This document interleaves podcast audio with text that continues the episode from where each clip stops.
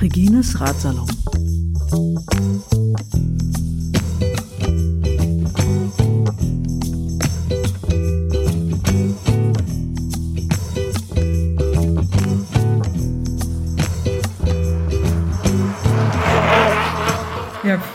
Bist du bereit jetzt, oder? Ja, na klar, ich bin immer bereit. Ja, du- du Siehst hast ge- ich habe meine Hausaufgaben gemacht. Ja, du hast kein Papier dabei, das irritiert mich außerordentlich. Ja, da musst du jetzt mit leben. Muss ich Diesmal bin ich äh, digital unterwegs. Ja, unglaublich. Ja. Voll, voll krasse Man muss mit der Technik. Zeit gehen.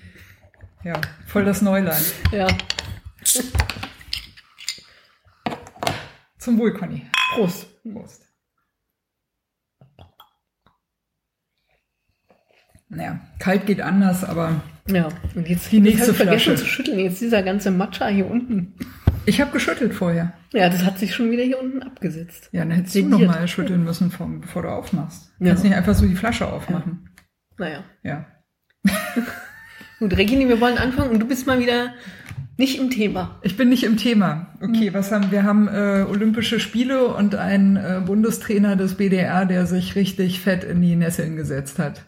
Ja, Oder? ich glaube, das ist kein Trainer, der ist ja eigentlich sportlicher Direktor oder, äh, oder Leiter der das vom Team D. vom Team, na, vom der Radsportsektion. Ja.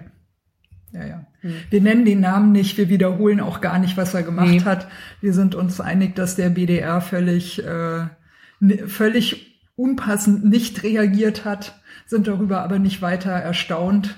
Naja, hat ja erstmal reagiert. Ja. Also man muss jetzt denen auch ein bisschen Zeit lassen, sicherlich ähm, da eine Na. Entscheidung zu treffen. Aber gut, ähm, wir müssen das Thema nicht weiter ausbreiten. Ja.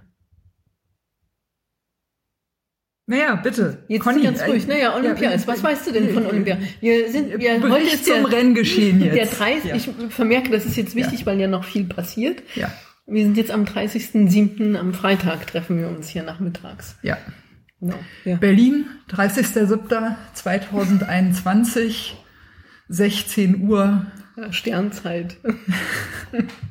mitteleuropäische irgendwas, Hm. keine Ahnung. genau. Äh, Radsalon, Regine, Ton ab. Schrägstrich, Conny. Ja, Regine Schrägstrich Conny, genau. Genau. Bedeutet, Bericht zum Renngeschehen. Genau. So, Ja, und Rennen sind ja jetzt ganz viele, nämlich bei Olympia. Und Hm. da wollen wir natürlich, denke ich doch mal, Regine, das Olympiarennen so ein bisschen oder das olympische Frauen-Straßenradrennen und das Zeitfahren analysieren. ja. Steigen wir damit einfach ein. Wobei ich tatsächlich mehr zum äh, Straßenradrennen zu, zu sagen habe. Und das Zeitfahren habe ich tatsächlich nicht ganz so verfolgen können, wie ich mir das gewünscht hätte. Aber der letzte Bericht zum Renngeschehen ist schon eine Weile her. Ne? Ja, da war na, ja auch noch halt was so- anderes dazwischen, nicht Na, der Olympia. Giro Donne war da zum Beispiel dazwischen. Ja, ja. genau. Und die ganze hier Cross-Saison. Ja, so lange ist es schon her, die große Regine, die fängt ja bald mal wieder an. Naja, Die neue. ja. Ja, so ist was das hast du denn ja alles mitgebracht? Wir wollten ja mal vorher immer sagen, was, was so an Topics drankommt. Und du hast Na, ja, hauptsächlich wollte ich schon über äh, dieses olympische Radgeschehen berichten. Da ist ja nicht bloß das Straßenrennen, da gibt's ja dann auch noch, da ist ja zum Beispiel mal BMX, was man sich mal äh, auch, ähm, antun kann. ja, genau, da kann, kann man sich mal beschäftigen. Bahnrennen stehen ja noch an und da kann man doch schon mal drüber reden, finde ich. Ne? Der Giro Donne und sonst noch? Sonst nichts mehr. Nö.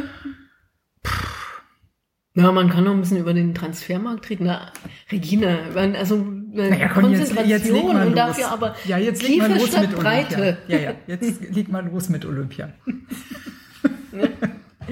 Naja, also haben ja alle, Lass glaube ich. doch von mir nicht immer so mal, jetzt kann ich ablenken. jetzt scrollen. Ja. Scrollen ist ja und auch so. und Oh, sogar mit Touch-Bildschirm. Laptop mit Touchscreen. Nice. Hm.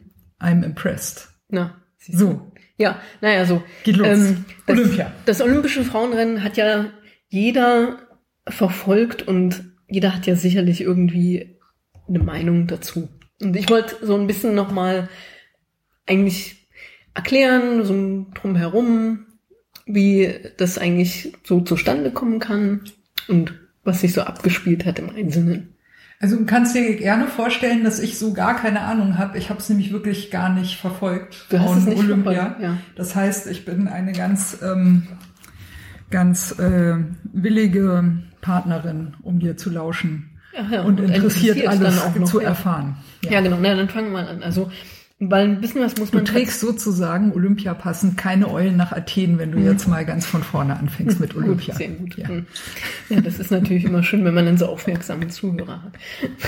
Also, wir, erstmal müssen wir, Regine, Konzentration, müssen klären, die Rahmenbedingungen bei Olympia sind ja sehr andere für Rennen, jetzt guckt sie ganz ernst, wie das sonst äh, bei Straßenradrennen, wie zum Beispiel einer WM der Fall ist.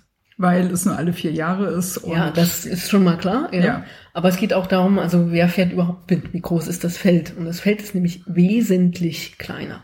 Okay, Also also, wir haben- härterer Wettkampf. Man muss sich mehr Ja, das belauern. kommt drauf an. Also ähm, wir haben pro Team, also die Teams, die in der UCI-Rangliste relativ hoch gelistet sind, können eine maximale Fahrerinnenanzahl von vier mitnehmen. Okay, Und bei der WM sind es zum Beispiel zwischen, also für die höheren Teams zwischen sieben und acht. Das ist schon mal ein Riesenunterschied. mhm. Und das heißt, ähm, das Feld insgesamt ist relativ klein. Es sind tatsächlich nur 67 Fahrerinnen. Das entspricht der, in der Tour de France quasi schon einer das ist ein äh, Drittelung ja, oder sowas, ne? hm, Glaube ich. hm, Genau, also die Hälfte Tour de France sind meistens 160 Teilnehmer. Ja. Aber auch äh, WM wäre jetzt ähm, auch mehr als das Doppelte oder fast das Doppelte. Ja, ja ne, also das ist schon mal ein bisschen speziell. Und dann darf man nicht vergessen, dass es halt bei Olympischen Rennen wie auch bei einer EM oder bei einer EM keinen Funk gibt. Ne? Also das wissen die Teams aber vorher und man würde sich ja da was überlegen, wie man damit umgeht. Das heißt, du hast eigentlich normalerweise auch immer, hat man bei den Rennen mit Funk auch, aber trotzdem, da ist es jetzt hier noch wichtiger, Motorräder, die mit so einer Schiefertafel rumfahren und zum Beispiel Zeitabstände anzeigen. Ja. Gut. Aber bleiben wir noch mal bei der Anzahl der Fahrerinnen. Das macht es natürlich schwierig, also ein Team zusammenzustellen, was sowohl als, also aus Sieganwärterinnen besteht und aus Helferinnen, weil so viele Möglichkeiten hast du ja nicht. Und ähm, bei den Deutschen, Deutschen hat man eben äh, gesagt, naja, ähm, dieser Brennauer und Liane Lippertz ist sozusagen ist die Spitze und zum Beispiel eine Fahrerin wie Hanna Ludwig ist halt eine reine Helferin-Fahrerin, auch eine Trixie Worak. Das sind die vier, die zum Beispiel für Deutschland gefahren sind. Trixie Worak übrigens äh, Rekordhalterin, glaube ich, für, für deutsche Verhältnisse an Olympiateilnahmen. Mhm. Ich glaube, die war schon, also jetzt so ganz sicher bin ich mir nicht, aber viermal war sie, glaube ich, schon dabei, wenn es nicht sogar fünfmal waren. Nicht schlecht. Ja, also es ist wirklich eine große Leistung. Das muss man erstmal hinbekommen.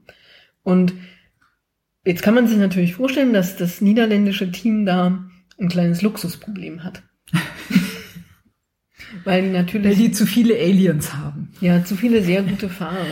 Und jetzt, du würdest also, wenn du äh, da jemand mitnimmst, schlägst du automatisch eine mögliche Sieganwärterin wahrscheinlich sehr vor den Kopf, weil da es mindestens fünf Leute gäbe, die da auf diesem Kurs auf Sieg fahren könnten. Sag doch mal kurz was zum Kurs. Der Kurs ist, ähm, naja, da gab es ja eine gewisse Polemik drüber. Okay. dass nämlich da schon im Vorfeld, also schon als der Kurs vorgestellt wurde, zum Beispiel Marianne, unsere Marianne Fossi hat sich da auch ein bisschen echauffiert, würde ich mal sagen, dass nämlich die Männer einen Kurs hatten, die, äh, der diesen Mikuni-Pass äh, mit drin hatte. Das Mhm. heißt, der war wesentlich schwerer zu fahren. Die sind halt auf diesen Fuji-Berg da wirklich, ja, nicht hoch, aber halt in das Gebirge gefahren, was bei den Frauen nicht der Fall war. Ja, es war auch ein harter Kurs, aber der war wesentlich weniger selektiv. Und ähm, von der Entfernung, glaube ich, 138 Kilometer oder so. Bei den Frauen. Hm. Bei den Männern ähnliche Länge Nee, oder ein bisschen 200. länger? Ja, okay. Oder über, nee, sogar, wie viele Stunden sind? Naja, ich will jetzt nichts Falsches sagen. Also die, die Kritik war 200. sozusagen, es sind nicht, Ja. nicht gleiche Ja. Leistungsbedingungen und man versteht mal wieder nicht, warum nicht. Oder Ja, ich meine, es sind. Das Feld ist von der Leistungsdichte nicht so krass besetzt. Also ich verstehe schon, dass man die Frauenrennen jetzt nicht über 200 Kilometer macht. Das, die sind das ja auch nicht gewöhnt. Das müsste dann schon eine kontinuierliche Entwicklung dahin sein. Aber dass jetzt ähm, bei WM-Kursen, wie wir sie in Innsbruck hatten oder in Imola, sind ja sozusagen die Schwierigkeiten die gleichen geblieben. Nur die Länge war halt eine andere. Mhm, okay. Und das macht es aber ja. schon unterschiedlich, weil ähm, wenn ein Kurs weniger selektiv ist, dann muss man da eben anders fahren, weil es äh, viel schwieriger ist, zum Beispiel eine Ausreißergruppe wieder einzuholen. Gerade wenn man nur vier Fahrerinnen hat. Ja, oder, oder Gegnerin müde zu fahren. Ja, also du hast halt einfach, wenn ein großer Berg dabei ist, dann ähm, kann man das als Feld oder als Mannschaft immer ein bisschen besser kontrollieren von den Abständen her. Man kann ein Rennen auch viel schwerer gestalten, natürlich. Ne? Also man kann schneller Leute abhängen, genau. Hm. Ja, das ist sozusagen. Aber bei dem, also für den Männerkurs wurde ja auch bisschen äh, kritisiert, ne, weil dann gesagt wurde, naja, durch diesen Berg ist ja dann im Prinzip klar, ne, da musste eben gucken, wer den Berg dann irgendwie am besten hinkriegt und äh, sich dann hinterher am geschicktesten positionieren kann. Der hat es dann im Prinzip eigentlich gepackt und Leute, die halt nicht so gute Bergfahrer sind, haben ja dann nicht so die Chance. Ja, aber es ist auch kein reiner Bergfahrerkurs gewesen. Okay. Also, ja. Ich denke, du hast dich mit Olympia überhaupt nicht beschäftigt. Ja, wir wollen auch gar nicht über die Männer reden. Ja. ja. ja. Naja, gut, also das sind so ein bisschen diese ähm, Rahmenbedingungen. Und jetzt, um hm. auf die Niederländer nochmal zurückzukommen, wen haben sie also mitgenommen? Also die wirklich die Topfahrerin ähm, Annemiek van Fleuten, äh, Marianne Voss, Demi Vollering und ähm, Anna van der Breche. Wir wissen ja jetzt inzwischen, wie sie heiße, heiße Mischung. Ja, genau. Also. Ah ja, genau. Wir, äh, wir haben ja eine ähm, äh, Sprachnachricht bekommen von mhm. Stefan Pattberg, mhm. von dem treuen Ratsalonhörer Stefan Pattberg, der äh, Spanisch kann und auch ähm, da in, in, in der Nähe der Niederl zur niederländischen Grenze mhm. äh, mal lange Zeit gelebt hat. Und der hat uns ein bisschen Aussprachehilfe gegeben. Aha. Ich denke, das spielen wir jetzt mal kurz ein und hören uns das an. Ja, hallo Regine. Ein Sprachmemo mit der Überschrift dies und das. Ich habe gerade den Rückblick aufs Renngeschehen mit Conny gehört und wollte erstens mal wieder vielen Dank sagen. Conny, äh, das höre ich irgendwie sehr gerne. Und dir natürlich auch, Regine, dass du das möglich machst. Und der Conny anbieten, ich kann dir natürlich gerne meine beiden Bücher schicken. Und dafür brauche ich nur eine Adresse, wo ich die hinschicke. Mache ich total gerne als kleines Dankeschön für die spannenden Berichte vom Renngeschehen. Und in Ostende war ich übrigens mal, ich glaube vor zwei Jahren oder einem Jahr bei dem Crossrennen. Das war super spannend, da damals Sanne Kant im Regenbogentrikot und Mathieu van der Poel auch äh, gewinnen zu sehen und ist eine ziemliche Party, also normalerweise natürlich.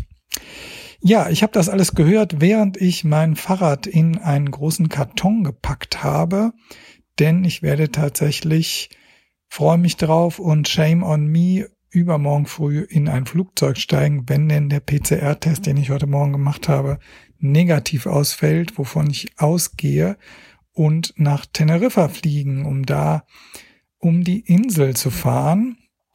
Ist ja die Zeit, wo man da Höhentrainingslager macht. Nee, Quatsch. Ich mache da einfach Fahrradfahren, Rennradfahren mit Spaß auf Teneriffa und Gomera. Wollte eigentlich über alle vier Inseln, Lanzarote, Fuerteventura, Gran Canaria und Teneriffa fahren, aber Gran Canaria und Lanzarote sind Alarmstufe 3. Das ist so ein Stufensystem der, des Bundeslands Kanaren und da darf keiner auf eine andere Insel oder von einer anderen Insel. Also bleibt Teneriffa. Da ist die Inzidenz etwas unter 50 und auf Gomera ist sie sogar null. Keine Ansteckung in den letzten sieben Tagen. Geil, oder? Ja, und äh, was aber der Auslöser war, warum ich euch äh, diese Voice Memo aufsprechen wollte, ich find's auch super gut, dass ihr die Namen der Fahrerinnen möglichst so aussprecht, wie sie in den Ländern ausgesprochen wird. Es erfreut mich deswegen auch, weil ich bin 30 Kilometer von der niederländischen Grenze aufgewachsen und da ist das für mich eine große Freude, da Goedemorgen und Anne van der Brechen und Annemieke von Fleuten so ähm, auszusprechen, zu hören. Und wollte einen Beitrag leisten zu, jetzt weiß ich gar nicht, wie sie heißt, vom Team was eben nicht Movie Star heißt. Das soll man zwar denken, aber das ist ja ein spanisches Unternehmen oder es ist eine Marke der Firma Telefonica und äh, auf Spanisch spricht man das aus Mobiestar. Also das V von Movie ist quasi ein B vereinfacht ausgedrückt. Und äh, wenn spanisch sprechende Menschen ein St sehen, zum Beispiel wie bei Stefan, dann kommt da ein E davor, warum auch immer. Also Team Mobiestar. Mobiestar. Ja, ich freue mich schon auf die nächsten Rennberichte und hoffe, euch geht's gut. Liebe Grüße. Bis dann. Ciao. Ja, Conny, jetzt wissen wir also äh, Bescheid. Ne? Das heißt nicht Team Movie Star, sondern Mobiestar. Und äh, Anna van der Brechen haben wir richtig ja, gehabt. Ja, haben wir richtig gehabt. Und auch, ja. ich würde sagen, Annemiek van Flöten. Flöten. Flöten. Flöten. Da waren wir auch nah dran, würde ich sagen. Ja, schön. Ja. Das finde ich gut. Also ja, Stefan hat auch gesagt, ne, ist so hm. in ungefähr richtig. Ja. Ja, das, hm. ja, ja, genau. Das ist gar nicht so einfach, ja. Und ähm, ja, danke Stefan für das Lob und ähm, Regine und ich sind gerade auch in einen kleinen Disput äh, ausgebrochen darüber, ob und also ich, ich wenn find, ja, finde, wann hab, sie mir dieses Audiofile vorgespielt hätte, was ich ja im Konjunktiv halten muss, weil ich der Meinung bin, dass das nicht getan hat. Okay, was jedenfalls dazu geführt hat, äh, dass Conny jetzt, also Monate nach dem letzten Bericht zum Renngeschehen, äh, zum ersten Mal davon gehört hat, dass äh, sie sich mal bei dir, Stefan, melden darf und sich als Dank für die vielen gut recherchierten und gut aufbereiteten Berichte zum Renngeschehen ähm, mal von dir Bücher zuschicken lassen darf. Ja. Also das, äh, falls du dich bisher gewundert hast, dass Conny sich noch nicht gemeldet hat, also ich bin schuld. Richtig so. Ganz genau. Ja. genau. okay. Genau. also wir, ja, und äh, wir grüßen Stefan auf jeden Fall. Wir grüßen Stefan. Ja, genau. grüßen genau. raus. Äh, Ste Stefan, einer der der Ratsalon Ultras, der äh, den Ratsalon mit einer monatlichen sehr kleinen Spende unterstützt. Das ist immer sehr sehr willkommen. Wer den Ratsalon ein bisschen unterstützen möchte, kann das tun. Lastschriftaufträge in Höhe von ein bis fünf Euro sind üblich. Das tut nicht so weh. Und man kann natürlich auch eine wie schon immer äh, äh, möglich eine Auphonic-Spende machen, Conny, wobei ich auch muss einen kleinen Exkurs machen, die Velonistas nochmal dankend und lobend erwähnen ja, das darf. Ist schon 100 Jahre ich, her. Ja, ja, das, waren, das waren 100 Stunden mhm. und ich habe immer noch 60. Das liegt aber daran, dass ich monatlich immer zwei Freistunden dazu bekomme. Ach also so. ihr habt da einmal damals so richtig ordentlich vorgelegt und seitdem habe ich jetzt quasi so ein fast unerschöpfliches Reservoir äh, und ähm, ja, läuft, würde ich sagen. Gut. Ja, naja, und wir hören ja gerne deine Radsalonsregel. Da ist ja immer was dabei. Ja. Danke, das freut mich. Ja. Naja. Ich darf, ich darf apropos Velonistas noch, mhm. ich habe noch ein Kompliment bekommen, kürzlich sagte ein anderer Fahrradpodcaster von Coffee and Chain Rings, dass er jetzt aufgrund des Jahresend-Podcastes angefangen hätte, seine Frauenquote bei den Gästen mal äh, zu verfolgen, wie die sich so entwickelt hat und dass er jetzt ein 50-50-Verhältnis äh, anstrebt und er ist im Moment, glaube ich, bei ungefähr so ja knapp 30 Prozent gelandet im Gegensatz zu, ich glaube vorher, naja, sagen wir mal sehr wenig, soweit ich das mitbekommen habe. Und das hat er indirekt auch mit den Velonistas zu tun, mhm. denn die 30 Prozent Männerobergrenze im Radsalon mhm. kommt ja von den Velonistas Ausfahrten. Ja, also du siehst die äh, Velonistas wirken. Mhm. so, das hat, das hat mir auch noch ein bisschen auf der Seele gebrannt. Und wir kommen jetzt wieder zurück zum Bericht zum Renngeschehen. Wir waren bei Olympia stehen geblieben und wissen jetzt, wie man Anna van der Brechen und Annemiek van Fleuten richtig ausspricht. Genau. Danke, Stefan. Ja, so, danke. Die ja. niederländische Mannschaft. Genau, die hatten wir jetzt sozusagen behandelt und na, wir wollen auch das nicht so lange ausbreiten. Letztlich weiß ja jeder auch, wie es ausgegangen ist, aber nur mal, um das ein bisschen Revue passieren zu lassen, was passiert ist. Wir haben also ganz früh im Rennen, also nach dem neutralisierten Start, schon eine kleine Ausreißergruppe mit sechs Fahrern. Und das sozusagen ist schon mal ein erster großer Fehler, der in diesem Rennen den, sagen wir mal, starken Mannschaften passiert ist, dass sie nämlich, dass es keine, kein großes Team gab, das wirklich Vertreter in dieser Außer, Außen, Ausreißergruppe hatte. Also da waren die kleineren ja, zu Teams. früh fahren lassen. Ja, naja, sie haben, also das ist ja immer so, das ist gleich nach dem Start, ne, wenn wir sich präsentieren, das ist ja auch noch die Möglichkeit, ähm, dass man da ein paar Stunden oder ein paar, je nachdem, wie lange man halt durchhält, ähm, im Fernsehen bekommt.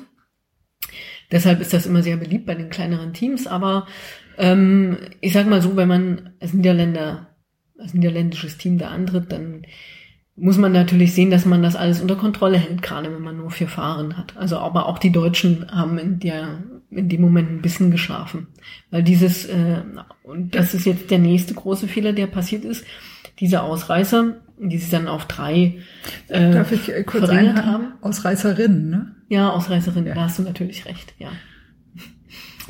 Die hatten zwischenzeitlich also über zehn Minuten Vorsprung und das ist das ist viel. Ja, und das ist. Gerade bei einem flachen Kurs auch, ne? Ja. ja, und wenn man nur vier Fahren hat, von denen man ja eigentlich niemanden wirklich zum Verfolgen einspannen darf oder kann, ist das der Zeitabstand zu groß. Und Aber ich verstehe es nicht ganz, weil also ich bin ja immer so bisher viel äh, ausgefuchster hm. mit Renngeschehen und Renntaktik und alles. Warum, warum haben die nicht da äh, jemanden drin gehabt, in, die Nieder von den Niederländerinnen in den, bei den Ausreißern? Na, sie haben, Ausreißerinnen? Also die, die weggefahren sind, waren quasi in der Kategorie ungefährlich. Okay. Das, also, Hat niemand halt, ernst genommen. Genau, also ähm, die, die drei, die dann ähm, praktisch noch ein bisschen länger durchgehalten haben. Das war Oma Shapira aus Israel, äh, Anna Plichter aus Polen und Anna Kiesenhofer eben aus Österreich. Mhm. Und das sind jetzt, sag mal, Oma Shapira kennt man schon, weil sie für Ken Canyon SRAM fährt. Ähm, und Anna Plichter ist auch ein Namen im Zeitfahren, aber ich sag mal so, die hatten jetzt noch nicht die großen Erfolge, auch Anna Kiesenhofer nicht. Also äh, bis, sie hat mal ein Rennen in Spanien gewonnen und genau ein, äh, eine Etappe auf den Mont Ventoux äh, in der Ardèche Tour, aber sonst ist sie jetzt nicht, also keine Fahrerin, die man, wo man sagt, okay, das könnte sein, dass die uns gefährlich wird, weil das ist, man muss ja bedenken, da sind die klimatischen Bedingungen in Tokio, dann ist das ein langes Rennen, also da muss man schon sehr, sehr viel Energie und Substanz mitbringen, um sowas überhaupt jetzt mal ohne Krämpfe und so in einem Renntempo zu Ende zu fahren. Ja. Und letztlich ähm, war das, glaube ich, die Spekulation zu sagen, naja gut, die können wir schon zehn Minuten fahren lassen, aber am Ende schaffen die das nicht. Und es ist ja insoweit, sagen wir mal, aufgegangen, dass eben Anna Plichter und Oma Shapira ähm, ja, ja fünf Kilometer vom Ziel auch wieder eingefangen worden sind. Mhm. Ist das, ist das so eine Situation, wo vielleicht der Funk gefehlt hat? Naja, das, darüber kann man natürlich viel spekulieren. Also ja. vielleicht, um das nochmal ein bisschen ähm, jetzt äh, die Situation genau, genau zu ja, lokalisieren. Genau. Ja, ja, wir sind also circa 50 Kilometer vom Ziel. Da hat die diese kleine Gruppe immer noch fast sechs Minuten, was auch schon für 50 Kilometer ja äh, viel ist. Und das war, es waren aber nicht mehr sechs, sondern eh schon, auch schon nur noch drei. Ja, also ja, die, die zwei, genau. also die anderen drei sind auch relativ früh noch im Rennen ähm, rausgefallen, muss man sagen. Also die, die Gruppe hatte sich gefunden und die haben auch sehr gut zusammengearbeitet. Und bei 50 Kilometern zu dritt und sechs Minuten, da konnte man fast schon davon ausgehen, dass die zu dritt eigentlich ankommen würden. Und ähm, dann gab es aber noch einen kleinen Anstieg, so ähm, ja 40 Kilometer vom Ziel, 30, 40 Kilometer vom Ziel. Und da hat sich dann Anna Kiesenhofer aus der Gruppe rausgelöst. Also mhm. sie ist Mutig. nicht ja. unbedingt eine Attacke, würde man sagen, aber sie ist, ähm, sagen wir mal, in ihrem Tempo da hochgefahren und die anderen sind zurückgefallen.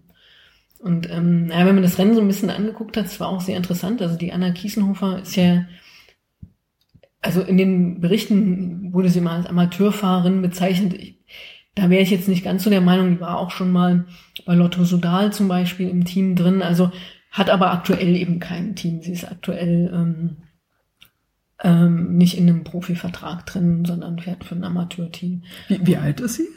Na, sie wird also über so Mitte 30, würde ich sagen. Ja, ich kann es okay. nicht ganz Ja, genau ja, sagen, aber äh, sie ist auf, ähm, ist ja das ja auch durch alle Medien promovierte Mathematikerin Ah ja, ja, stimmt. Mhm. und hat sozusagen natürlich also auch eine andere Beschäftigung, als da jetzt Vollzeit-Radfahrerin zu sein. Aber Es- wird sie- noch wichtig, dass sie Mathematikerin Ja. ist, ist nämlich auch nochmal ganz interessant. Sie, sie, sie muss als Persönlichkeit da auch äh, ziemlich interessant sein, weil soweit ich das verstanden habe, betreibt sie ja im Prinzip auch ihr Training auf ihre eigene Art und Weise ohne Coach mit ihren eigenen Berechnungen. Also Genau, ich halt, ja. das, das scheint also eine Radsportlerin zu sein, die den Radsport nicht aus Leidenschaft, also nicht primär aus Leidenschaft jetzt einfach für den Sport betreibt, also auch schon, ne, wahrscheinlich, sondern mehr aus, ähm, sie macht diesen Sport gerne und hat dann diese ganzen Zahlen und Trainingssachen im Kopf und äh, experimentiert sozusagen mit sich selber damit. So Ja. habe ich den Eindruck, Naja, was ich war sehr sympathisch auch finde. Ne? Das ist ja ein Ansatz. Ja, sie war früher Triathletin, ist na, dann halt, wie das immer so ist, durch Verletzungen zum Radsport gekommen und man kannte sie so ein bisschen auch von den Zeitfahren. Sie ist schon jemand, der sich sehr akribisch auch vorbereitet und Mhm. ja, was kann man als Mathematiker in diesen Sport bringen? Klar, ähm, die ganzen Berechnungen natürlich, ne, wie viel Leistung muss ich auf eine bestimmte Länge bringen, um da so und so in dieser Zeit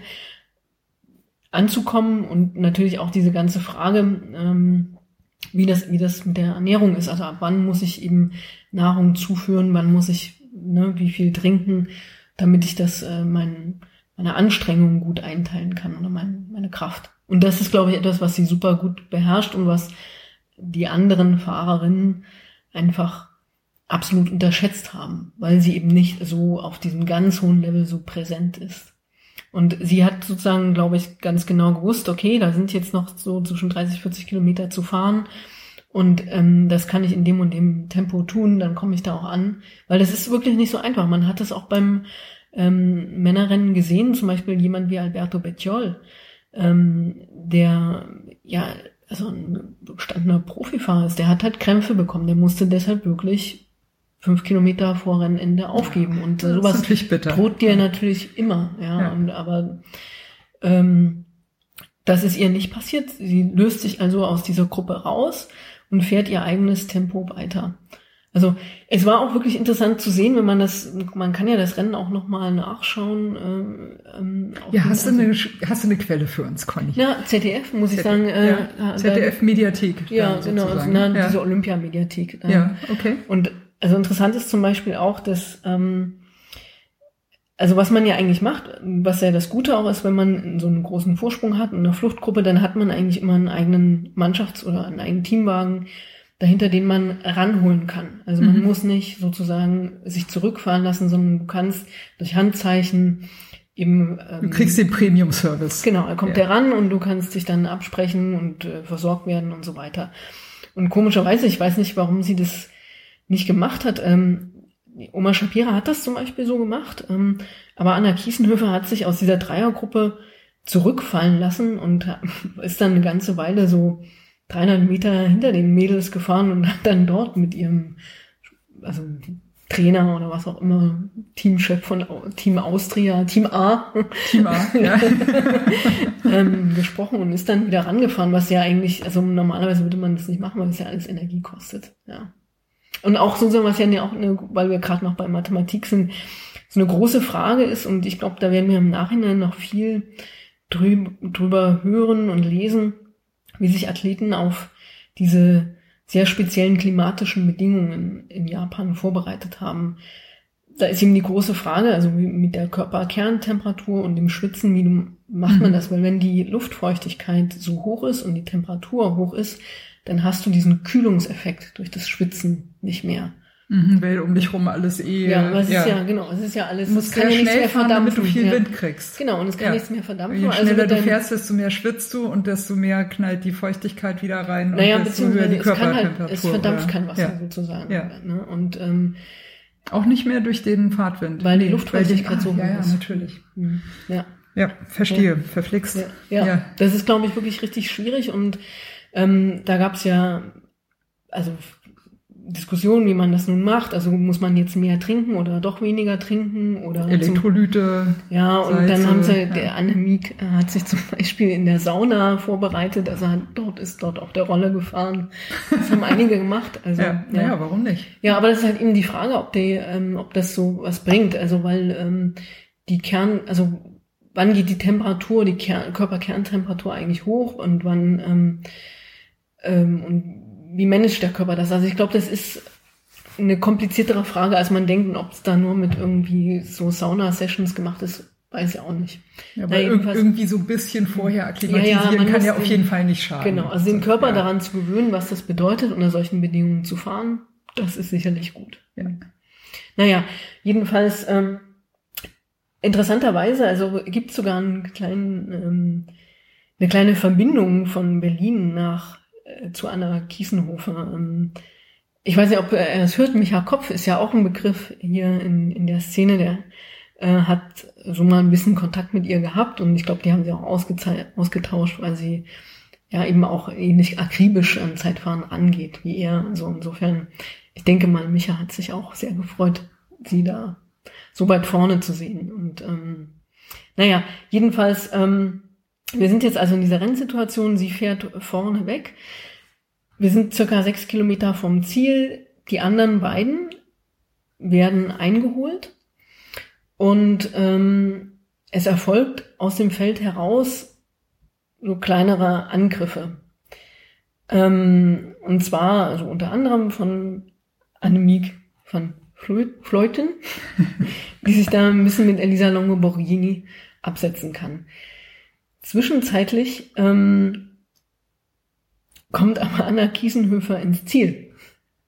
Also das heißt, und die, sie ist die Gewinnerin, aber ähm, Annemiek van Fleuten setzt sich ab, fährt durchs Ziel und denkt ebenfalls, dass sie gewonnen hat. Ja, da, da, ja, ja, da, das Mhm. habe ich am Rande mitbekommen. Es gab irgendeine Verwirrung von, äh, ja.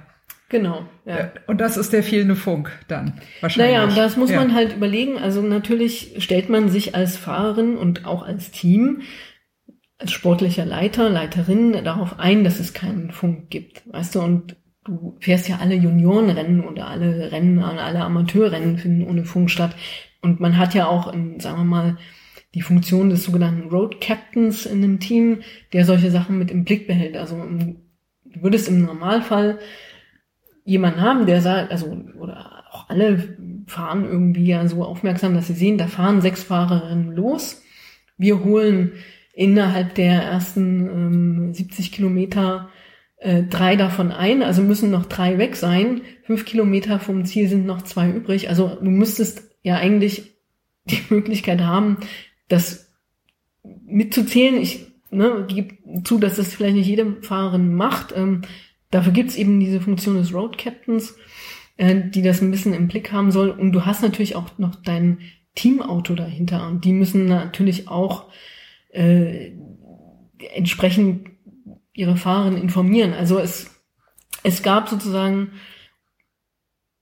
Diskussionen darüber, ne, wie man damit umgeht. Na klar, ist das eine andere Diskussion, äh, eine andere Situation, die schwieriger zu managen ist für, für Fahrerinnen und auch für die Fahrer bei den Männern natürlich. Und du hast eben, das finde ich ein bisschen auf der anderen Seite eine schwierige Diskussion, natürlich diese Motorräder, die eben diese Tafeln hochhalten. Nur da kann man Mhm. da sich steht ja vorstellen. nicht drauf, wie viele. Na, da steht ja schon Nur Zeitabstand drin, aber genau. nicht, wie viele Leute vorne sind. ja, und die Diskussion war ein bisschen, was hatten die da aufgeschrieben? Also man sieht auch in der Übertragung, Annemiek van Fleuten fragt auch ähm, einmal, also sie hat selber hat zwischendurch auch nochmal einen Angriff gestartet, wo ich auch sagen muss, aus einer taktischen Perspektive war das nicht gut, es war nicht klug, ähm, weil sie war dann so dazwischen, hat gleichzeitig verhindert, dass die anderen Fahrerinnen aus ihrem Team irgendeine, irgend, in irgendeiner Form Nachführarbeit leisten konnten, Mhm. weil sie ja dann Oder sie sonst hätten unterstützen Ja. können. äh, Genau, und sie ähm, hat es aber gleichzeitig eben nicht geschafft, den Abstand zu verringern. Man hätte das vermuten können, weil sie das zum Beispiel bei Strade Bianche ja gemacht hat. Da war diese Mami äh, Garcia, war, Ich, äh, glaub, ich glaube, da waren die, da war ich der, glaube, Ich, ich, ich glaube, Stefan, ich glaube, Stefan Pattberg meinte die Fahrerin, die ihm nicht eingefallen ist. Ich glaube, Mabi. Mabi? Mabi? Nee, B. Ja, Mabi. Das, Ma, ich kann Mabi, nicht Mabi. Garcia. Garcia, ist, ja. Ist schon richtig, ja. Ich, ich glaube, Stefan meinte sie. Hm. Ja, vielleicht hört er zu und sagt uns das. Genau. Ja. Naja, da war der Abstand ja auch fünf Minuten, 50 Kilometer und sie hatte das ja geschafft. Aber dann, das ist eben jetzt der Unterschied zwischen den Kursen. Ne? Strade Bianche ist na, natürlich viel ähm, hügeliger, ja. Ähm, Der Untergrund auch ja. ein anderer. Ja. Genau, also viel selektiver was und, und härter auch zu fahren, als jetzt sozusagen ähm, der Streckenkurs in Tokio. Also so, das war eigentlich nicht zu verstehen und ähm, sie hat es auch, wie gesagt, ja nicht geschafft, diesen Abstand zu verringern. Und wurde dann auch wieder vom Feld halt eingeholt. Ja.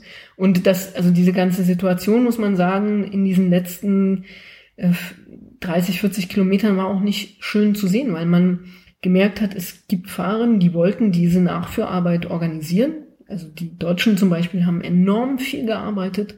Vorne Trixie Worak in den ersten 100 Kilometern, dann aber auch Hanna Ludwig, später äh, Liane Lipper, die sich voll in den Dienst von ähm, Lisa Brennauer gestellt hat, um den Abstand der Fahrer zu verringern, aber praktisch die Niederländerinnen haben sich nicht dran beteiligt, die ganze Zeit nicht. Beziehungsweise wenn dann Gruppen gegangen sind, haben sie diese immer wieder neutralisiert. Und ähm, das ist Also die, die, die deutschen Fahrerinnen hatten jetzt nicht wirklich die Chance, einfach als deutsches Team sozusagen dann für sich da reinzugreifen, weil die Niederländerinnen immer wieder äh, äh, Ja. diese, Man diese Manöver auch gestört haben und dadurch das zu nichts kam. Ja, es kam keine Ja. organisierte Nachführarbeit, Ja. wie man das erwarten müsste. Es müssten sich natürlich Nationen zusammentun. Das kann auch nicht sozusagen die Deutschen allein können das auch nicht richten. Ja, hallo, olympischer Gedanke, ne? Und sag mal so, die Italienerinnen waren auch nicht bis fünf Kilometer vom Ziel sichtbar. Also das war alles. Und das führt dann zu so Situationen, du hast dann eben einzelne Fahrerinnen, die versuchen zu attackieren, die werden wiederum neutralisiert und in dem Moment, wo diese Attacke neutralisiert ist, nehmen alle, wie man so schön sagt, die Beine hoch und es von diesem Gesichtspunkt aus war es kein gutes Aushängeschild für das für den Frauenradsport. Also ich fand, mir hat es ein bisschen wehgetan, das zu sehen. Das ist einfach so. Es sah ein bisschen faul aus. Hat das, hat das aus deiner Sicht einen Einfluss auf den, äh, auf den Sieg von Anna Kiesenhöfer oder, oder würdest du sagen, nö, sie hat da, äh, äh, das schmälert nicht ihre Leistung? Na, ihre Leistung bleibt unbenommen eine großartige. Also Ja. und es hat, also wir sehen es ja an den anderen beiden Fahrern, die ja auch keine Niemandsfahrer sind, sag ich Mhm. mal. Ne? Also ne, du fährst ja als Oma Shapira oder Anna Plichter, fährst du ja auch in Profiteams. Also, ne? Und die wurden eingeholt. Es zeigt also, dass die Anna Kiesenhofer, und das ist, glaube ich, also das, was so toll an dieser Leistung ist, ihren, ihren ganzen Aufwand, den, den Krafteinsatz so gut eingeteilt hat, dass sie wusste, sie kommt da an. Ja. Und sie kann das durchhalten. Und das ist der Fakt, den die anderen unterschätzt haben. Und ich glaube auch, selbst wenn sie, sagen wir mal, 40, also fünf Minuten sind echt enorm. Da muss man eine ganze Stange schneller fahren als die Person, die da vorne ist, um die auf diese Distanz wieder einzuholen. Ich bin mir nicht mal sicher, wenn sie bei Kilometer 50 oder sagen wir sie war ja, war ja dann bei 30, 40 hat sie ihren Angriff gestartet, ob sie das, also das wäre sehr, sehr knapp geworden. Es war ja am Ende waren es anderthalb Minuten, ne? also der Abstand ist schon, sie hatte anderthalb Minuten Vorsprung, als sie ins Ziel gekommen ist. Also ich denke mal, mit einer organisierten Nachführarbeit hätten sie es schon geschafft, aber es hätte sehr organisiert sein müssen. Es hätten sich mindestens zwei Nationen zusammentun müssen, zwei bis drei sogar. Und die hätten wirklich Fahrerinnen opfern müssen. Hm. Es war im Prinzip, der Fehler war überhaupt, diesen Vorsprung auf zehn Minuten anwachsen zu lassen. Ja. Sie hätten das ähm, kontrolliert bei fünf Minuten lassen müssen und dann hätten sie, glaube ich, in dem im letzten Abschnitt das zufahren können, ja. Und das haben, sie aber wahrscheinlich nicht gemacht, weil sie da schon nicht einig waren, wie sie das hinkriegen mit der Nachführarbeit, ne? Nehme ich mal an. Dass dann äh, quasi das Na, gleiche, also das gleiche war wie, wie dann später auch, ne? Dass äh, niemand. Na, ich da- glaube, in dem Moment Ja. kommt dann wieder die Verwirrung rein, dass sozusagen die wussten nicht, dass Anna Kiesenhöfer diesen Angriff gestartet hat. Mhm. Ah ja. Sie gehen sozusagen Ja, ja. von dem Zeitabstand aus, aus, der auf die anderen zwei Fahrer, Oma Shapira und Anna Plichter ist. Und der ist ja kontinuierlich geringer geworden, weil die natürlich, denen sind einfach die Kräfte ausgegangen, kann Ja. man sagen. Hm. Und das hat ja auch geklappt. Das hat ja wunderbar geklappt, die wieder einzufahren. ja. Nur der Fakt, dass da noch jemand da draußen war, der den Aber- wussten sie nicht, kannten sie nicht. Und Ja. das, aber die Verwirrung, die halt entstanden ist, ist, dass sozusagen Annemiek van Vleuten hat es wirklich nicht gewusst. Sie ist durch das Ziel gefahren und hat gejubelt, als ob sie die Goldmedaille gewonnen hätte. Ja gut, es war Silber immerhin, ist ja Äh, auch gut. Ja, Ja. Elisa Longoborghini fährt auch so, fährt halt, naja, dritter Platz ist vielleicht sicherlich, ist halt eine Wiederholung von ihrer Platzierung in Rio. Ein gutes Ergebnis, über das sie sich auch gefreut hat, das hat man auch gesehen. Ähm, dann kommt die vierte, ähm, und die vierte ist ähm, Lotte Kopecky. Mhm. Und ich sage, Lotte Kopecky war sichtlich enttäuscht. Das heißt, sie wusste sehr wohl, sie ist vierte. Und wenn Mhm. sie gewusst hat, dass sie vierte ist, Warum hat Annemiek van Vleute Mhm. dann nicht gewusst, dass sie nicht die erste ist? Genau. Ja. Und ähm, ja, Die, die, die äh, viel gerühmte Holzmedaille. Ja. genau. Und wir haben dann auch noch die, Situation in den Interviews, die zum Beispiel Marianne Voss gibt im Anschluss. Ähm, Im niederländischen Fernsehen sagt sie, ähm, sie wusste, dass da noch jemand unterwegs war. Und da fragt man sich dann schon, was ist denn in diesem Team los? Warum hat sie das Annemiek van Vleuten nicht gesagt? Ja, an, angeblich haben die miteinander ja. gesprochen, aber anscheinend ist diese Information nicht angekommen. Es ist alles ein bisschen mysteriös, was in diesem niederländischen Team war oder nicht war. Also man muss auch dazu sagen, das geht ja schon bei der Auswahl der Fahrerinnen los. Also wir haben die sportliche Leiterin Lös Künewig, die selber lange Profifahrerin war, ist die sportliche Leiterin, die auch nicht, sagen wir mal, unkontrovers ist in den Niederlanden, wo man sagen muss, ist es klug gewesen, diese vier Fahrer mitzunehmen. Hätten sie nicht eigentlich zum Beispiel eine Ellen van Dijk gebraucht, die jetzt als klare Helferin mit am Start gestanden hätte und die sozusagen für so eine Nachführarbeit sich aufgeopfert hätte. Mhm.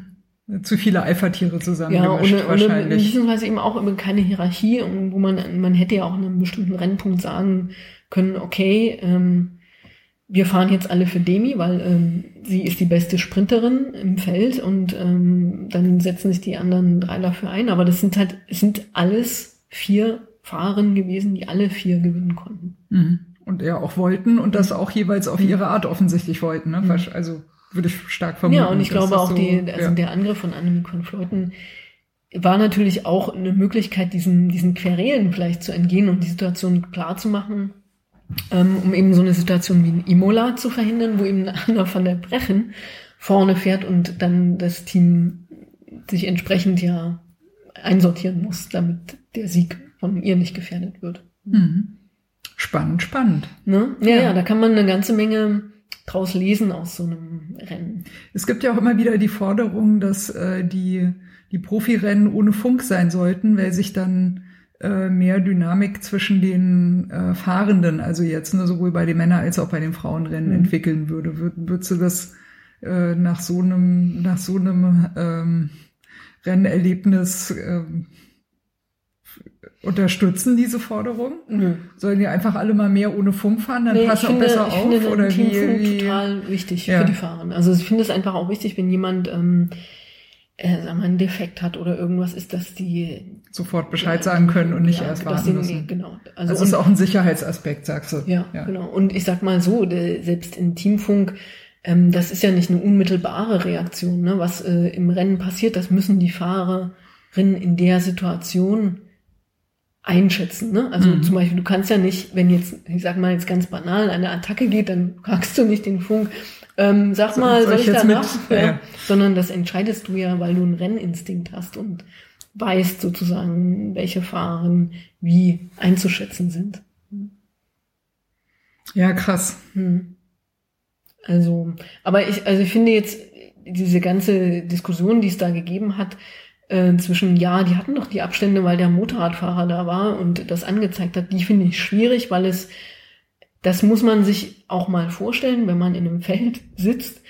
Äh, man ist vielleicht nicht gleich in Reihe eins, sondern, oder ist so ein bisschen weiter hinten und irgendwie 200 Meter vor dir fährt irgend so ein Typi, hat eine Tafel in, hält eine Tafel hoch, auf der irgendwas lang gekrakelt ist, also dass du das auch in einem Finale, also in den letzten zehn Kilometern, dass du das auch nicht realisierst. Das sind ja auch noch andere Motorräder unterwegs, ne? Kameramotorräder, ähm, Motorräder von der Rennleitung. Das ist total klar. Also das, aber es kann auch nicht sozusagen in dem Moment sein, wo du diese Information kriegst zum ersten Mal, sondern du hast, also du musst diese Information schon früher haben. Und da gibt's ja Momente, wo man das so ein bisschen ähm, kommunizieren kann. Ne? Also da gibt's ja auch Feed Zones, wo zum Beispiel ja auch ähm, Leute mit dabei sind, wo man auch nochmal Möglichkeiten sind, Informationen auszutauschen. Kleinen Zettel in den Verpflegungsbeutel. Ja, ja, oder eben der ja. Road Captain fährt eben nach hinten und ähm, also ja, die müssen ja, ja, schon irgendwie eine Idee haben, ähm, wie man das dann organisiert. Wenn man weiß, es gibt keinen Funk, dann überlegt man sich vorher Maßnahmen und Strategien, wie Kommunikation dann dennoch funktionieren kann. Hm. Tja, something went horribly wrong. Ja, also das kann man, man, so wahrscheinlich sagen. So Aber sagen. es ist ja. halt, auf der anderen Seite ist es halt eine Geschichte, die so wahrscheinlich nur eben Olympia schreiben kann. Und es ist halt ein absolutes Märchen. Ich meine, das, was kann man sich Großartiges vorstellen als eine Amateurfahrerin, die plötzlich die Goldmedaille gewinnt, oder? Ja. Hm. Also wir, wir finden großartiger hm. Sieg von Anna Kiesenhofer. Hm. Ja. Genau. Well done, kann man Total, sagen. Ne? Ja. ja. Ich finde es auch sehr schön, dass sie da so als äh, Persönlichkeit da auch äh, den Fokus gekriegt hat. Mich hat es ein bisschen erinnert an Fiona Kolbinger, die ja Medizinerin mhm. auch ist, ne, wo ich, wo man ja auch mit Fug und Recht vermuten kann, dass sie da ganz gut weiß, was sie da tut und wie sie sich da auf diese Langstrecken-Races irgendwie vorbereitet. Ja. Mhm. Und das finde ich schon. Ähm,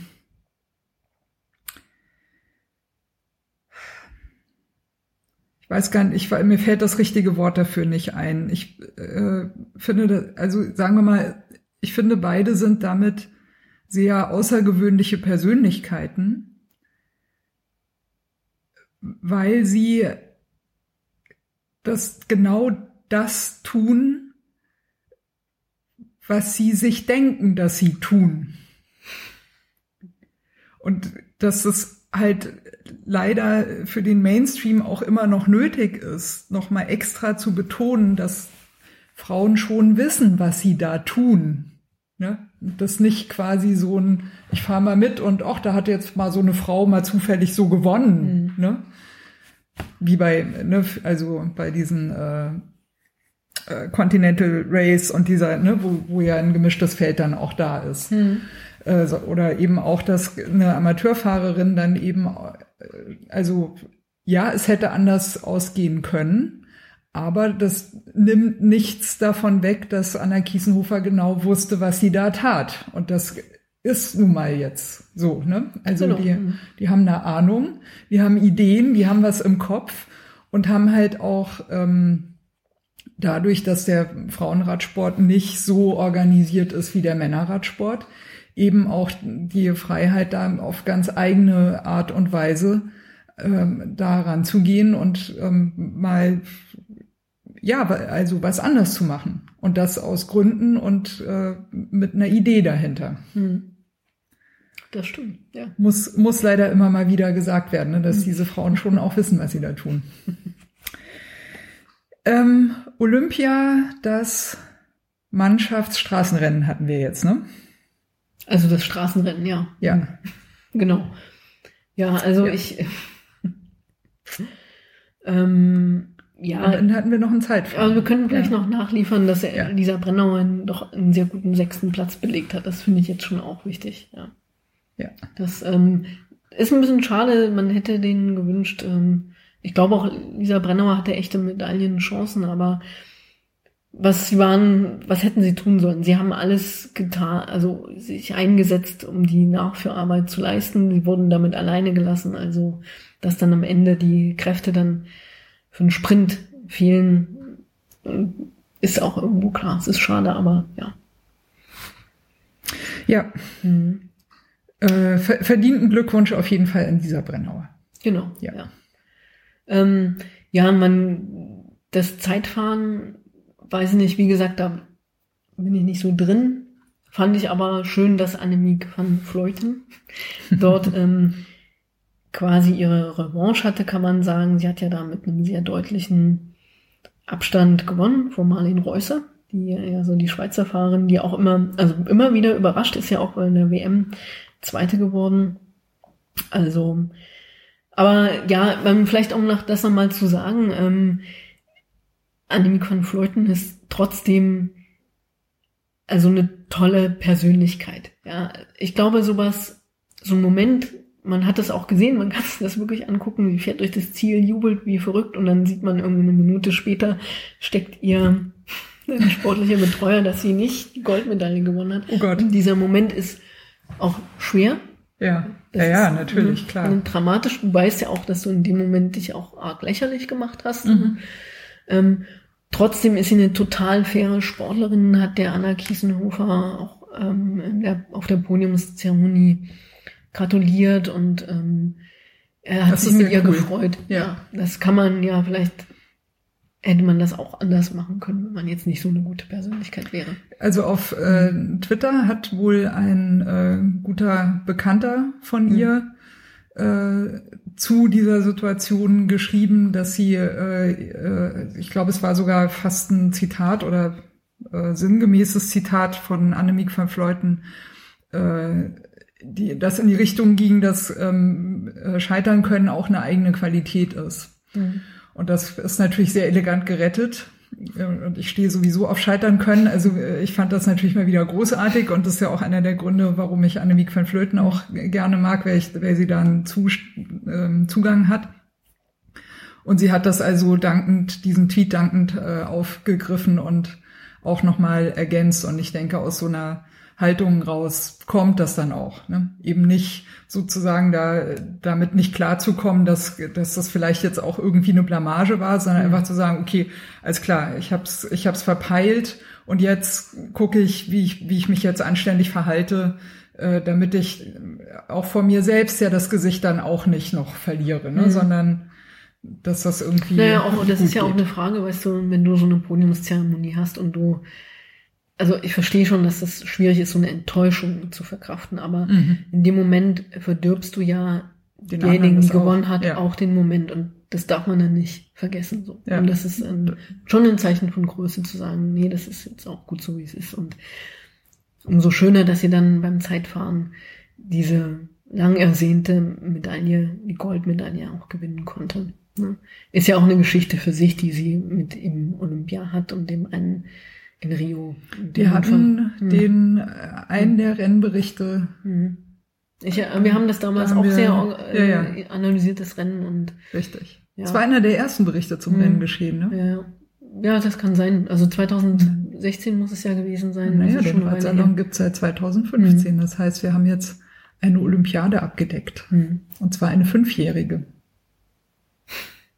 Und in drei Jahren kommt die nächste. Mhm. Ja, na, erstaunlich. Ob es uns da noch gibt. Ja. Naja. Ja, ja, also aber das. Stimmt, aber lassen, wir dürfen das nochmal noch mal extra erwähnen, ne? Das ist also das zweite Olympia im mhm. Radsalon und den Berichten zum Renngeschehen. Mhm. Genau. Ja. Naja, jedenfalls, ich wollte jetzt auch gar nicht so weiter viel zum Renngeschehen berichten, weil ja noch nicht so viele Entscheidungen getroffen wurden. Aber wenn Regine diesen Podcast publiziert, schnell, ja. impliziert, oh. dann möchte ich doch noch darauf hinweisen, dass wir zum Beispiel, ähm, BMX ist ja auch eine relativ neue olympische Sportart und da gibt es ja BMX-Rennen und Freestyle und die Kategorie Freestyle ist sehr neu und wir haben eine Berliner Starterin. Ach.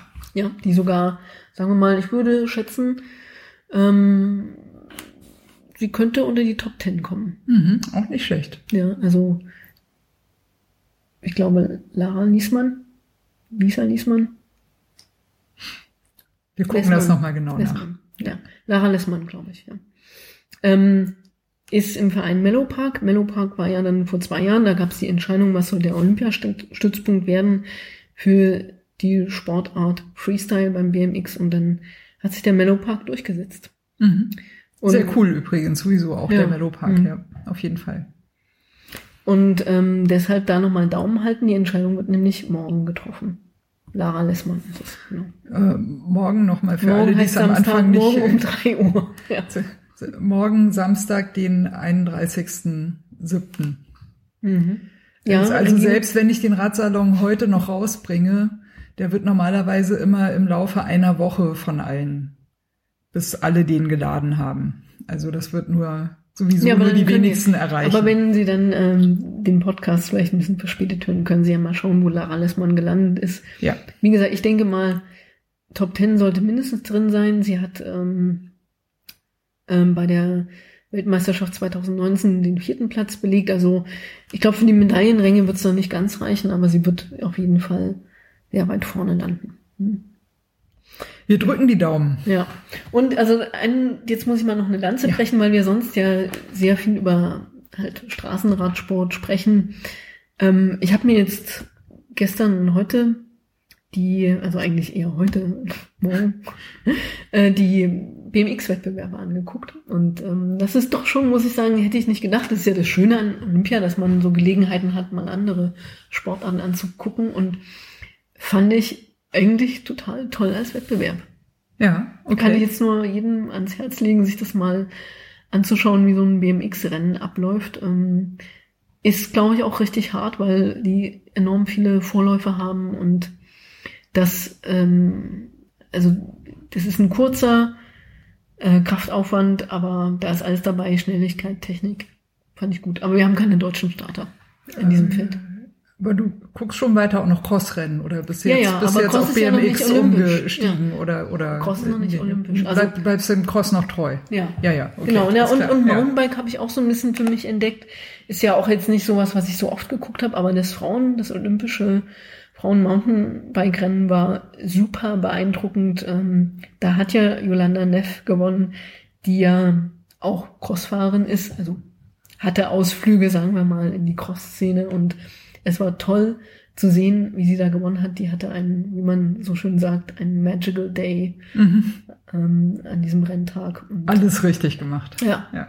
und vor allen Dingen, also hat auch alles, war ein sehr schwerer technischer Kurs und ähm, sie hat das, also das konnte man nicht besser fahren, das Rennen. Und interessanterweise gab es ja da auch so eine kleine Battle äh, mit Pauline äh, Ferrand-Prévot, die ja auch Straßenradfahrerin ist und auch Crossfahrerin und die sind ja auch schon mal zusammengerauscht kurz vor der WM und so. Und naja, das war auch interessant, so ähm, äh, Team, also oder taktisch gesehen, ähm, weil es da auch Diskussionen gab, wer da wen mal ausgebremst hätte.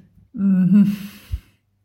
Aber dazu, da habe ich zu wenig Expertise, um das wirklich zu beurteilen. Aber wer sich's anschauen will, es gibt da diesen Moment, ähm, als die, der große Sprung quasi ist.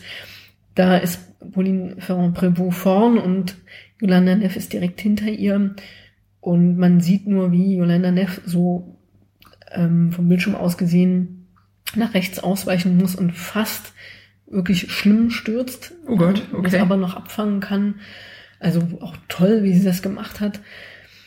Weiterfährt und ähm, im Nachhinein hieß es dann, dass Pauline Ferrand-Prévot da taktisch gebremst hätte, sodass sie quasi gezwungen wurde, auszuweichen auf die andere Seite. Hm. Hätte auch übel ausgehen können. Ja. Mhm. Ja, und auf der anderen Seite dann ähm, ein bisschen später in der Runde, da gab es so eine Stelle, wo es, ähm, das war wie so eine Steigung, die war aber mit so Pflastersteinen ähm, belegt und es war nass an diesem Tag, also so sehr feucht. Und, ja. und die sind da quasi fast reingesprungen und sie ist so weggerutscht und hat dadurch eigentlich, sagen wir mal, das, das war der erste Punkt, an dem sie das Rennen quasi verloren hat. Sie ist ja auch ähm, nicht in die Podiumsränge gefahren.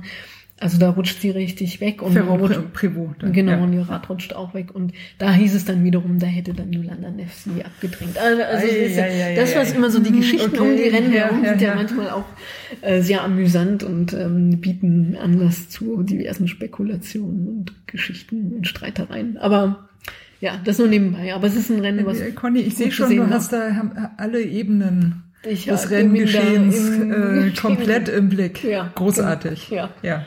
Und ähm, worauf ich jetzt noch hinweisen wollte, ist, wir haben ja noch die Bahnwettbewerbe. Mhm. die jetzt kommen, also 2. August bis 9. August.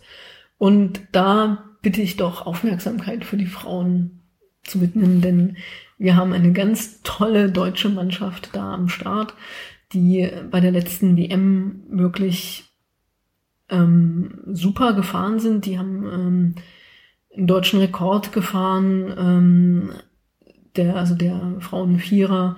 Wir haben ähm, Gold im Teamsprint äh, mit ähm, Miriam Welte und Emma Hinze. Emma Hinze sowieso, die hat drei Titel bei der WM gewonnen, auch am Kairing fahren und im 500 Meter Zeitfahren. Also es ähm, hat Lea Sophie Friedrich gewonnen. Da- Das sind einfach, also wir haben da Mädchen, die sind Frauen, die sind richtig super toll. Und ich bin gespannt, wie sich die Wettbewerbe da entwickeln. Die letzte Bahn-WM wurde ja gerade noch so kurz vor Mhm. Corona hier um die Ecke im Velodrom ausgetragen. Gerade noch so. Da Mhm. war schon im Gespräch und man wusste nicht so richtig, kann man da hingehen oder nicht, aber gerade noch so durchgerutscht und nicht mal noch so ähm, Fan-Groupie ähm, aus dem Nähkästchen plaudern darf, habe ein Selfie mit Pauline Grabosch bekommen. Genau, und Ja. da wo du es jetzt sagst, habe ich natürlich jetzt Blödsinn erzählt, weil ähm, Pauline Krabosch natürlich die Partnerin ist Ja. beim Teamsprint. Genau. Ja. Also, naja, Teamsprint ist am Start sind Lea Sophie Friedrich und Emma Hinze. Und in der Verfolgung 4000 Meter haben wir ähm, Krö Anne, äh, Mieke Kröger, Lisa Brennauer, ähm, Lisa Klein und Franziska Brause. Mhm. Und ähm, ja, ich glaube, die, die haben schon gute Chancen, da richtig ein tolles Rennen zu liefern. Mhm. ja, wir drücken den deutschen Frauen die Daumen. Genau, ja. Und Regine, das war's jetzt. Ja, wie? Mehr Informationen kein Conny Giro heute nicht. delle Donne, kein... Also wir können darüber nochmal sprechen, aber es ist natürlich eigentlich ne Schnee von gestern, sag ich mal. Naja, komm, aber ich meine, also die, die Radsalon-Hörerinnen können ja nichts dafür, dass wir so lange keinen Bericht zum Renngeschehen auf die Reihe Hm. gekriegt haben. Na, dann darf ich mal fragen, hast du den denn verfolgt? Nein, Ja. habe ich nicht. War auch schwierig, weil Ja. wie immer gab es natürlich Übertragungsprobleme. Ja, Warum auch immer die man Tour de konnte. France ja auch neben, ne? War das nicht Ja, es war Ja. gleichzeitig, das stimmt. Das war auch sehr nicht, unglücklich? Ja. ja. Naja, gut, man kann ja da Berichterstattung auch vielleicht mit integrieren, dann hätten die auch ein bisschen mehr Aufmerksamkeit, die Fahrerinnen, aber gut. Wobei es wohl organisatorisch dieses Jahr besser war. Letztes Jahr gab es ja auch immer in diesem Roadbook Probleme, was so nicht ganz den Realitätsabgleich immer schafft. Weiß nicht, kann sich daran noch erinnern? Da gab es so dieses Zeitfahren, wo das Roadbook war, zeigte eine relativ flache Strecke an und dann war das Zeitfahren aber irgendwie auf einem Hügel, der quasi 20 Prozent hatte. Also es war Uh. relativ kabarettistisch. Ja. Naja, aber wir können vielleicht als kleine, ähm, Eine Kurzzusammenfassung. ja genau, Ja. als, als kleinen Rückblick und vielleicht auch mal so, was kann man so für Schlüsse ziehen, was ist aus solchen Rennen vielleicht an Entwicklung abzusehen. Das können wir natürlich schon besprechen. Wir haben einen Also, Wir können ja auch, was ist dir besonders aufgefallen oder was fandst du? Naja, also wir haben natürlich einen Podium-Sweep, wie man das so schön nennt, ähm, von SD Works gehabt. Mit Anna van der Brechen, Ashley Monan, Pasio und ähm, Demi Vollering auf Platz 1 bis 3. Mhm, okay, das und ganze also Team. ziemlich, also schon, also dass Anna van der Brechen das gewinnen würde, das war auch schon nach Etappe 1 und dem Zeitfahren deutlich. Das war lieber quasi uneinholbar. Das ist schon krass gewesen. Also, ähm, aber wir haben auch ein paar ähm, schöne Etappensiege gesehen. Insofern, also erste Etappensiege, das ist ja ein Rennen, was ja schon sehr lange existiert und ja, dass jetzt Umulman Pasio zum Beispiel sich so entwickelt, auch mal äh, eben da ihre erste Etappe beim Giro gewinnt, ist toll. Dass, wir haben gesehen, das Comeback von Corinne Rivera, die ja lange Zeit auch ähm, 2019, 2020 keine gute Saison hatte, ähm, da einen Sprintsieg hatte. Emma Norsgaard hat sich etabliert und das ist besonders schön zu sehen, weil Emma Norsgaard war ja auch ähm, bei der Lotto Ladies Tour sehr präsent und auch in äh, den anderen äh, Etappenrennen vorher. Sie ist so eine total vielseitige Fahrerin, was aber oft dazu führt, dass sie so auf dem Podium ist, aber dann gegen die Spezialisten sich nicht ganz immer durchsetzen kann. Das heißt, wenn es zu einem Sprint kommt, dann verliert sie meistens gegen Marina Wiebes oder wenn es dann eben so eine Etappenfahrt ist, dann ähm, sind da eben andere Fahrer dann eher die Siegerinnen. Bisschen tragisch fast schon. Ja, genau. Ja. Und aber das war schön zu sehen, weil sie jetzt beim Giro halt äh, den Sprint gegen Lorena Wiebes einmal gewonnen hatte. Ich weiß jetzt nicht, welche Etappe es war, aber ja, das war ein toller Sieg dann. Und Lorena Liebes eben hat aber auch gewonnen. Das erste Mal eine Giro-Etappe. Und das ist vielleicht noch auch nochmal wichtig. Es gab ja unheimlich viele Berichte darüber, dass ähm, Mark Cavendish ne, den äh, Rekord von Eddie Merckx egalisiert hat. Bei der äh, Tour de France 34 genau. Etappensiege. Genau. Ja, genau. und dabei sollte nicht untergehen, dass Marianne Voss 30 Etappensiege beim Giro erzielt hat. Okay, ist auch nicht schlecht, das ist eine Stange. Ja, nicht schlecht, ja. das ist also äh, monumental, kann man sagen. Hm. Naja, da kommt man so schnell ja auch nicht mehr dran, ne? Nee. weil man muss ja erstmal 10 oder 20 schaffen und ja, das und ist ja schon ist schwer genug. Genau, und dann ja. ist so ein Giro ja auch nicht 21 Tage lang, sondern 10 Tage lang. Also da mhm. gibt's auch gar nicht so viele Gelegenheiten, Sprintsiege davon zu tragen. Ja, das und, stimmt. Ja, das finde ich schon toll. Und vielleicht nochmal ähm, ein kleiner Hinweis. Also es gab, es ist eine Fahrerin, wo ich glaube, von der werden wir noch viel hören. Die hat das Trikot der besten Fahrerin gewonnen. Das ist Niamh Fischer-Pleck. Mhm. Neuseeländerin mit einem irischen Namen. Also da, apropos Aussprache, die wird nämlich ganz anders auch geschrieben, als er ausgesprochen wird. Und ähm, ja, ich glaube, die wird auch nochmal interessant, aber in welchem Team ist sie bei SD Works, ähm, die jetzt auch noch Lotte Kopecki verpflichtet haben. Da muss man sehen, was das für eine Auswirkung haben wird auf die nächsten Rennen, denn dann haben wir quasi so ein super Team. Ja. Wenn wir jetzt immer alles abräumen, dann, hm, naja. Ja. Bisschen langweilig. Hm. Vielleicht, ja. Ja, ja, ja, ja, ja. Aber naja, gut. Kann es mhm. ja im Frauenradsport auch mal geben. Mhm. Ja, ja. Ja, ähm, Bericht zum Renngeschehen. Soweit eigentlich am Ende, wenn ich das richtig verstehe. Hast du denn noch einen kleinen Ausblick für uns? Was, was läuft noch? Was gibt's noch für Rennen? Äh, wo, wo würdest du sagen, was sollten wir dieses, dieses Jahr noch im Auge behalten. Irgendwann geht ja auch die Cross-Saison wieder los. Hast du da schon mal? Na, Regine, wir haben noch das Rennen des Jahres. Die WM kommt natürlich im September noch. Mhm. Die ist diesmal auch in Belgien. Und jetzt unmittelbar müsste noch, ähm, glaube ich, ein baskisches Rennen sein. Genau. Und dann natürlich die Cross-Saison. Genau. Mhm. Ja. Ja, hoff, hoffen wir, dass das Corona-bedingt alles auch weiter Moment, läuft. Ne? Ja? Fällt mir gerade noch ein, ganz wichtig natürlich. Es ist nach wie vor geplant, dass im Oktober endlich, endlich die Premiere des äh, von Paris-Roubaix für die Frauen stattfindet. Oh ja. Der Frühjahrsklassiker im Herbst. Mhm. Ja. Genau. Mhm. okay. Nehm, nehmen wir natürlich auch gerne mit. Mhm. Das wäre schon toll, wenn das stattfindet. Mhm. Ja. Ja, ich glaube, dann äh, sind wir eigentlich kurz durch für heute, ne? Mhm. Ja, kurz und knackig. Ja, wenn du mal kein Papier dabei hast, dann äh, geht's anscheinend schneller. geht's anscheinend schneller. Ja, Conny, vielen Dank für den unterhaltsamen Bericht zum Renngeschehen. Und ich sag mal, tschüss bis nächstes Mal. Ja, tschüssi. Tschüssi.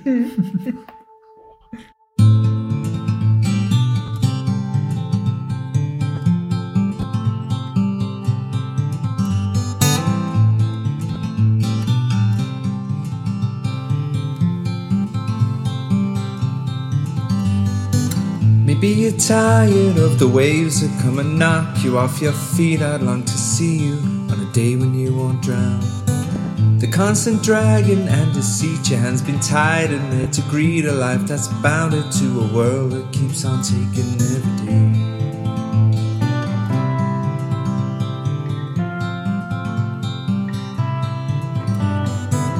Maybe you're tired of the strains, the lonely highs, the constant rains that seep right through you on the days you're coming down.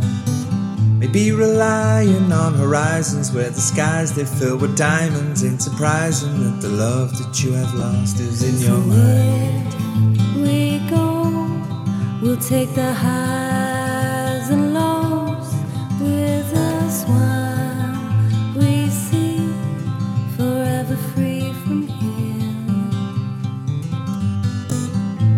tired of the waves that come and knock you off your feet. I'd long to see you on a day when you won't drown. Maybe the answer lies beneath these scattered words. They flood our streets, and now the lights without the power flicker on into the night. we go, we'll take the highs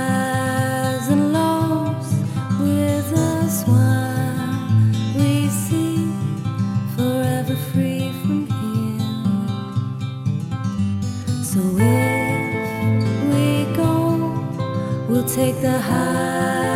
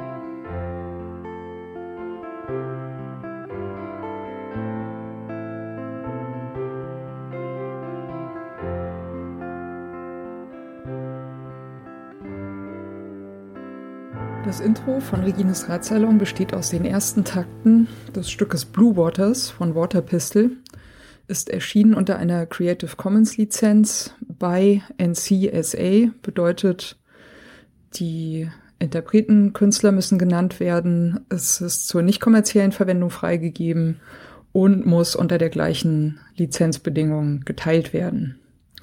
Hineingemischt in diese ersten Takte ist ein ähm, Sample, das heißt Bicycle Passing von Bescu, ist aus dem Free Sound Archive.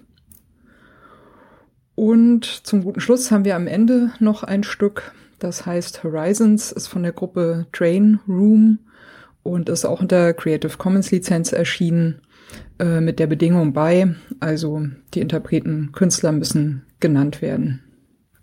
Der Radsalon selbst steht auch unter einer Creative Commons Lizenz und zwar in dem Fall eine bei NC ND Lizenz bedeutet bei der Künstler Interpret muss genannt werden.